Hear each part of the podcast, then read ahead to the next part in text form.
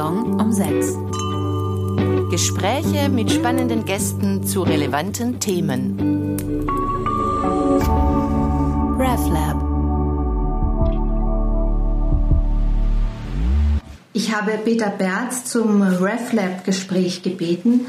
Wir sitzen hier im schönen Grunewald. Du hast dich hier für den Sommer eingemietet, um ungestört arbeiten und nachdenken zu können.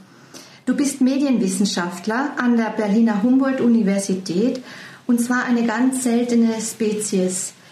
Dein Gebiet ist die biologische Medientheorie.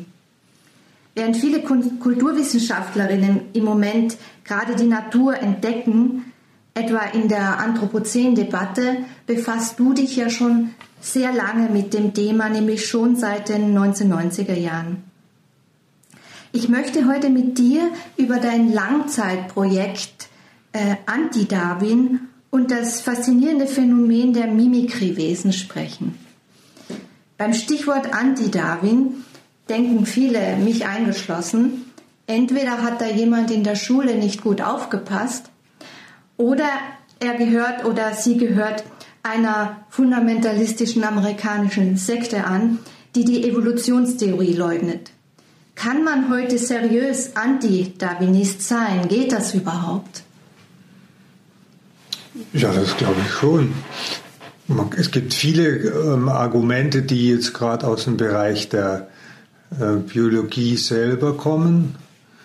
Manche biologische Richtungen, die bestimmte Theoreme des Darwinismus Mm, anzweifeln. Und dann gibt es natürlich noch eine ganze Kulturgeschichte des Antidarwinismus, in der ähm, der Surrealismus reingehört. Da gehören bestimmte ähm, Dichter wie Ossip Mandelstam rein. Da gehört, da gehören sehr schillernde Gestalten wie der äh, österreichische Biologe Paul Kammerer rein, der sich mit Amphibien beschäftigt hat und sich am Schneeberg dann erschossen hat. Also der Antidarwinismus ist eine wimmelnde, ich nenne es manchmal so wie so eine Gegengeschichte. Das ist so ein Begriff, der von Foucault stammt. Contre-Histoire hat er das genannt und das sind oft so ähm, anarchistische, millenaristische Tendenzen äh, in der Geschichtsschreibung und so würde ich das äh, ähm, jetzt auf die Biologie anwenden. Und die ernsthaften biologischen Auseinandersetzungen, die betreffen zum Beispiel die ähm, wichtige Frage, ist es denn überhaupt erklärbar mit dem darwinistischen Modell, dass es in der Evolution so große Sprünge gibt, dass also ähm, die Lebewesen sich so strukturell verschieden entwickelt haben. Bei, bei Darwin gibt es immer so kleine Schrittchen, also die ähm, Finken haben ähm, eine bestimmte Variante, äh, Variation in ihrem äh, Federkleid oder in der Form des Schnabels, aber dass dann plötzlich aus einem äh, Amphibium ein Vier, äh, Vierbeiner wird, aus dem Fischen Vierbeiner wird und aus dem Vierbeiner ein aufrechtgehender. Also das sind unglaubliche äh, äh, Bauplan. Ähm, Sprünge. Und so äh, stützen sich viele ähm, äh, problematische Fragen, die man an den Darwinismus hat, eigentlich ähm, sehr auf die Grundstruktur sozusagen, auf die Seinsart, auf die grundsätzliche Daseinsweise eines Lebewesens. Denn das macht ja schon einen Unterschied, ob ein Lebewesen einen Kopf hat oder ob es keinen Kopf hat. Die meisten Lebewesen haben übrigens überhaupt keinen Kopf. Also es ist eher eine seltene Erscheinung und dass sich die Menschen alias Biologen so mit den Tieren beschäftigen, Kopf haben, kommt, so sagt Adolf Portmann, der große Schweizer Biologe der 50er Jahre, das kommt daher, dass sie halt selber einen Kopf haben. Deswegen beschäftigen sich die Menschen mit Tieren, die einen Kopf haben. Aber wenn man sie anfangen würde, sich mit Medusen, so wie ich das mal lange gemacht habe, zu beschäftigen oder mit Würmern, da ist es schon nicht mehr so evident, weil die schon so eine Art Kopf haben. Naja, also diese Bauplan grundsätzlichen Bauplanänderungen sind halt verschiedene Weisen, wie die Lebewesen in der Welt sind, was sie besiedeln in der Welt oder so. Bleiben wir noch mal kurz beim Darwinismus. Äh, die Darwinisten suchen ja kausale Ursachen für Veränderungen und finden diese dann in der natürlichen Selektion. Grob gesprochen setzt sich der Fitteste durch, ähm, wie, wie im heutigen Neoliberalismus. Dazu passen dann auch die egoistischen Gene. Wo aber kausale Ursachen nicht greifen, und es gibt solche Grenzfälle, da hast du dich ja auch beschäftigt, kommen dann da eigentlich automatisch wieder teleologische Erklärungen ins Spiel, also die Vorausbestimmung durch ideale Endzwecke? Also ich meine jetzt, man würde wahrscheinlich keinem Naturwissenschaftler entlocken, dass er gegen die Kausalität argumentiert. Drum ist in dieser reichen, wimmelnden, unglaublich spannenden Geschichte des äh, nicht-darwinistischen Denkens ähm, kommen diese nicht kausalen Erklärungen natürlich oft von Nicht-Biologen. Also jetzt so Philosophen wie Roger Caillois, dem großen französischen Philosophen des Surrealismus oder ähm, wie gesagt Osip Mandelstam mit seiner ähm, literarischen dichterischen Herangehensweise immer mit Morphologie, äh, mit der Morphologie äh, sich beschäftigend. Aber dass es nicht kausale Erklärungen gibt, die sind natürlich, also jetzt zum Beispiel im Falle des Surrealismus, da denken die, naja, ähm, die Mimikrie kann man, kann man mit dem Selektionsprinzip oft nicht mehr erklären, weil es Vögel gibt, äh, die wenigsten Vögel erkennen solche unglaublich detaillierten Nachahmungsprozesse, wie sie viele Falter haben oder Laubheuschrecken im, im äh, südamerikanischen Urwald, die äh, Blätter nachahmen, aber nicht nur gesunde Blätter, sondern vor allem verwelkte Blätter, auf denen kleine Schimmelflecken zu sehen sind oder Spuren von Fraß an einem Blatt, genau das äh, ahmen die nach, aber das sind solche minimalen Details, die man da sieht, dass man annehmen muss, die Vögel sehen scharf. Jetzt guckt man aber hin, dann sehen die Vögel gar nicht so scharf. Also was machen. Außerdem gibt es Untersuchungen, dass in Vogelmägen eben äh, genauso viele Mimikry-Insekten gefunden werden wie Nicht-Mimikry-Insekten. Also was macht man jetzt damit, wenn die ganzen Selektions, wenn der Selektionsagent, alias der Vogel, als dritter Mitspieler wegfällt.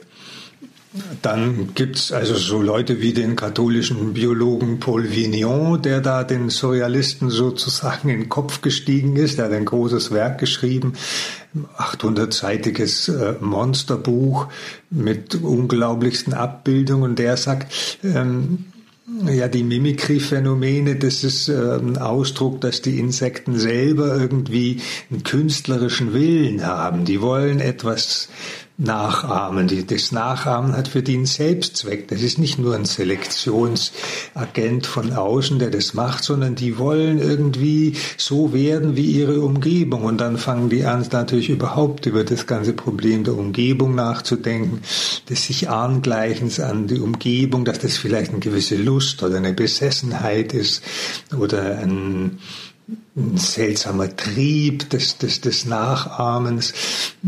So kommt man dann da praktisch von dem Feststellen von Tatsachen dann auf ziemlich ähm, fantastische Theorien.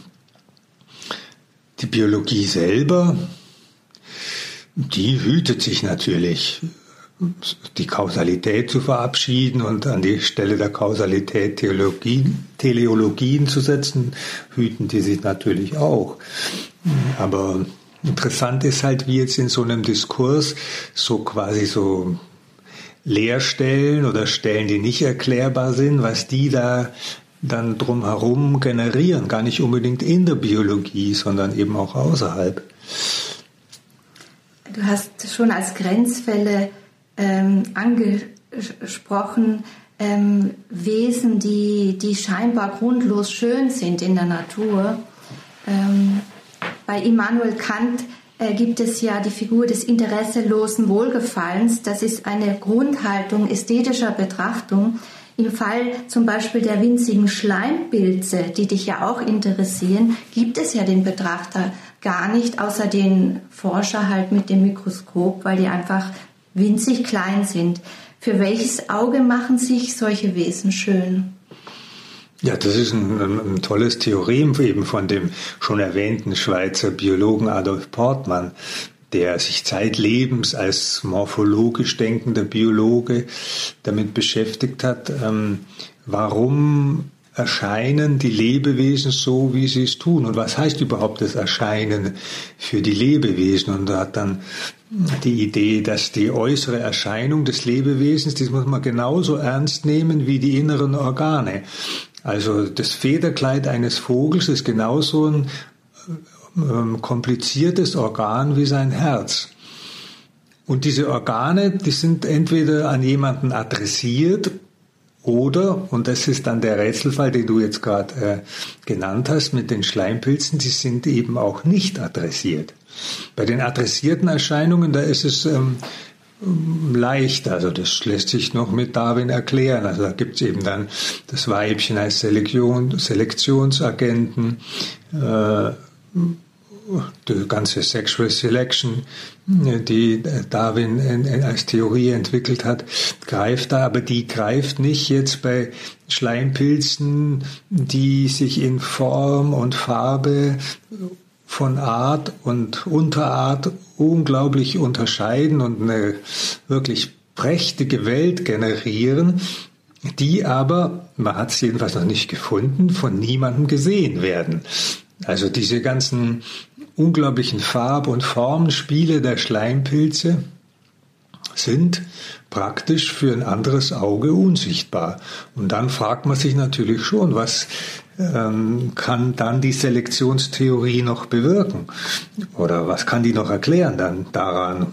Adolf Portmann als, als ähm, der Phänomenologie nah, nahestehender Biologe, der hat dann die Erklärung, ja, die Lebewesen wollen im Medium Licht einfach erscheinen, sie wollen sich selbst sein. Das ist so was wie eine Selbstmanifestation der Art, die über diese komplizierten Erscheinungen gehen. Und dazu braucht es niemanden, der das sieht, sondern es ist einfach ein Ich bin hier.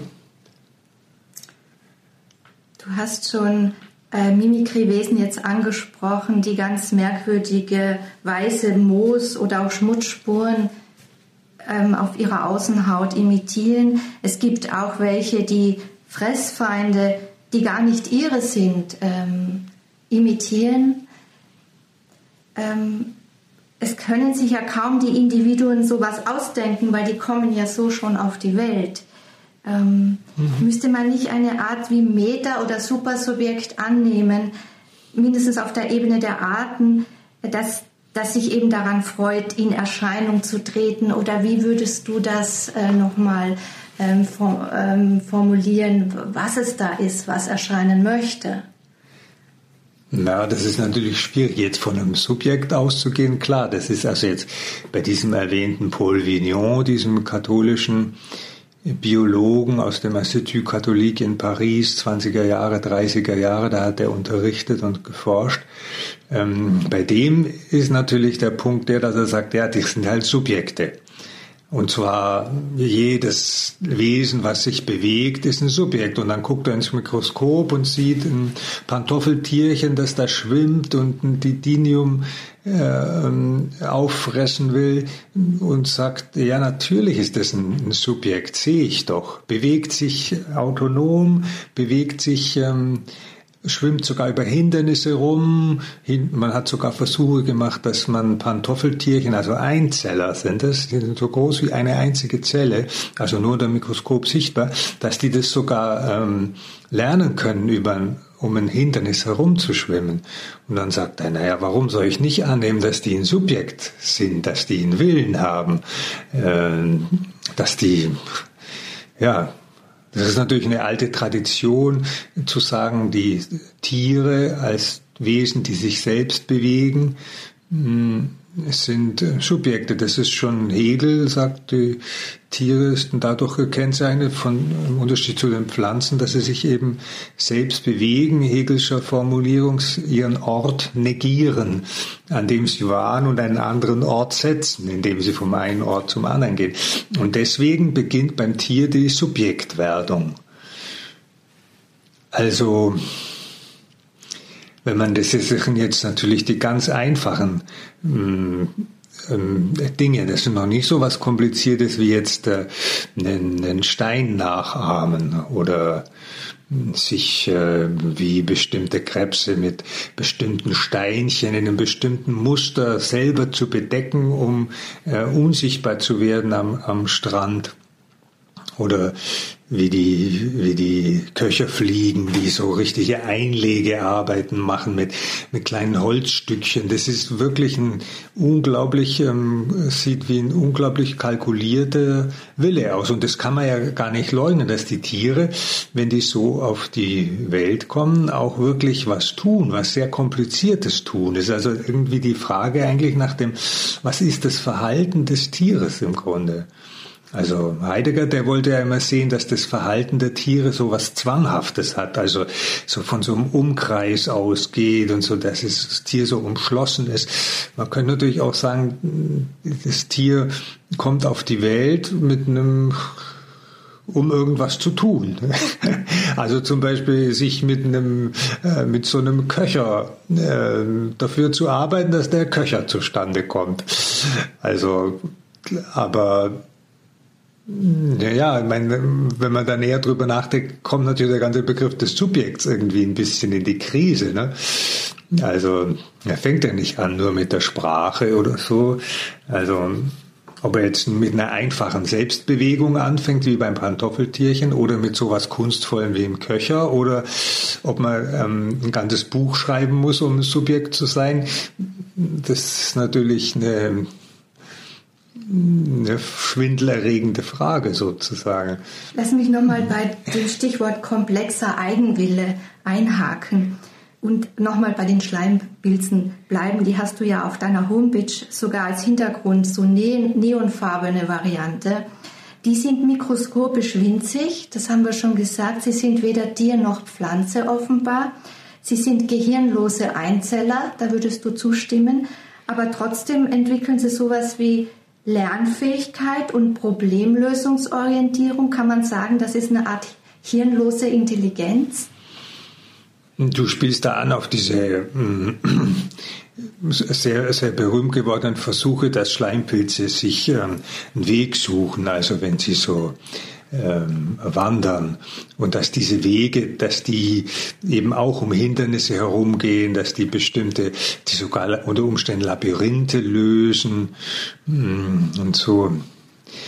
Ähm, ja, ja, gehirnlose Intelligenz. Klar gibt's das würde ich natürlich sofort sagen. Ne? Also weil jede Pflanze ist, ist nicht dahinter dann doch eine größere Intelligenz anzunehmen die durch sie durchregiert, mhm. durch uns durchregiert?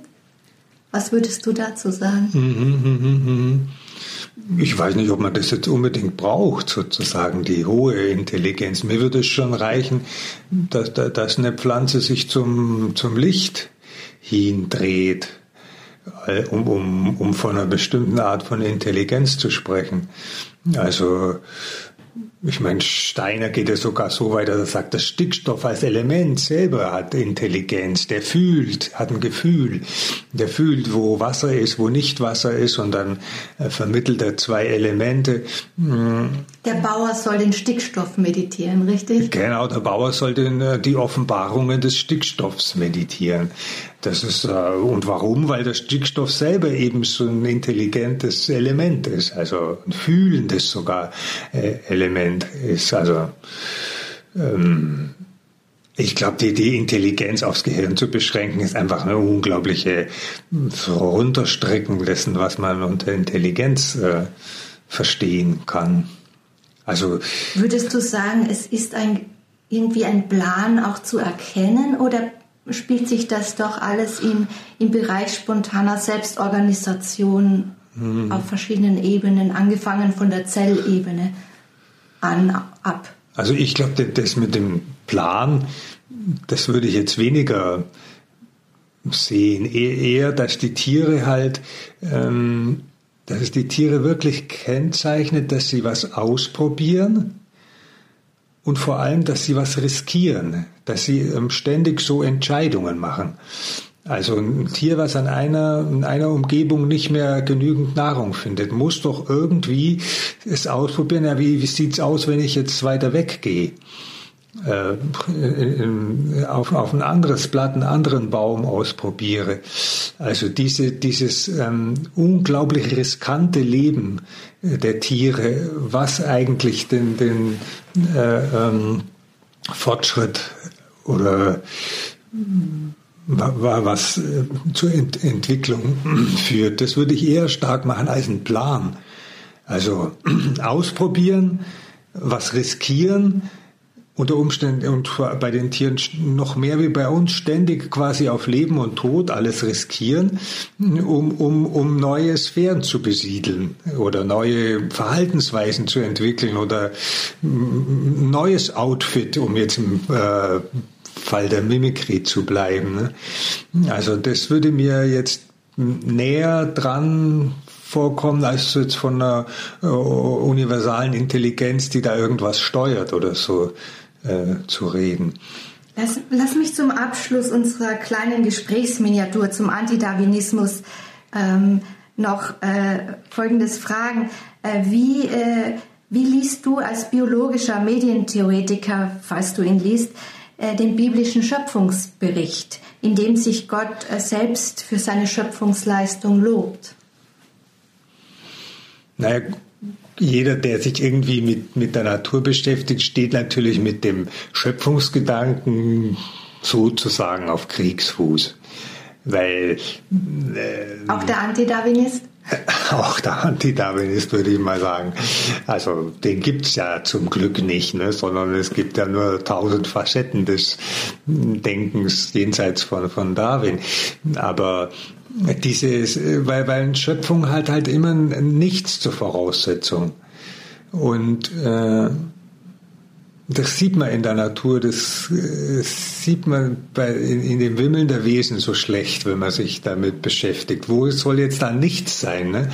Also diese, man, man müsste mir mal umgekehrt erklären, wie man Schöpfungsgedanken ohne Creatio ex nihilo, also der Schöpfung aus dem Nichts denken kann. Mm, denn da ist ja auch die Tradition des, des Schöpfungsgedankens äh, äh, in, der, in der Kultur auch. Mm. Aber mir kommt immer so vor, dass jetzt zum Beispiel die Genetiker, dass die sich an dem Punkt sehr gut verstehen mit denen, die die Schöpfung denken, weil auch die, das Programm schöpft aus dem Nichts etwas.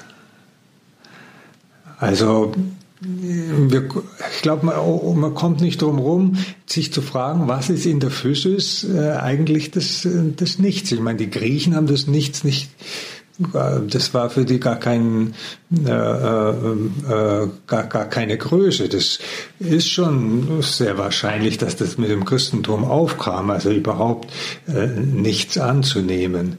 Ähm, also das wäre sozusagen meine Gegenfrage. Äh, kann man in Schöpfung, kann man Schöpfung ohne das Nichts denken? Und dann ist die Frage, wie kommt das Nichts in die Welt? In der Natur sieht man es nicht. wenn ich es jetzt mal so schlicht sagen darf, wenn ich da Natur als äh, um Natur anspreche und nicht, wie ich es lieber mache, immer als Physis, also mit dem griechischen Begriff dessen, was aufgeht, ähm, auf uns zukommt oder so. Dann wollen wir es dabei belassen, dass wir davon ausgehen, dass doch etwas immer schon da gewesen ist. genau. Ich danke dir ganz herzlich für dieses Gespräch. RefLab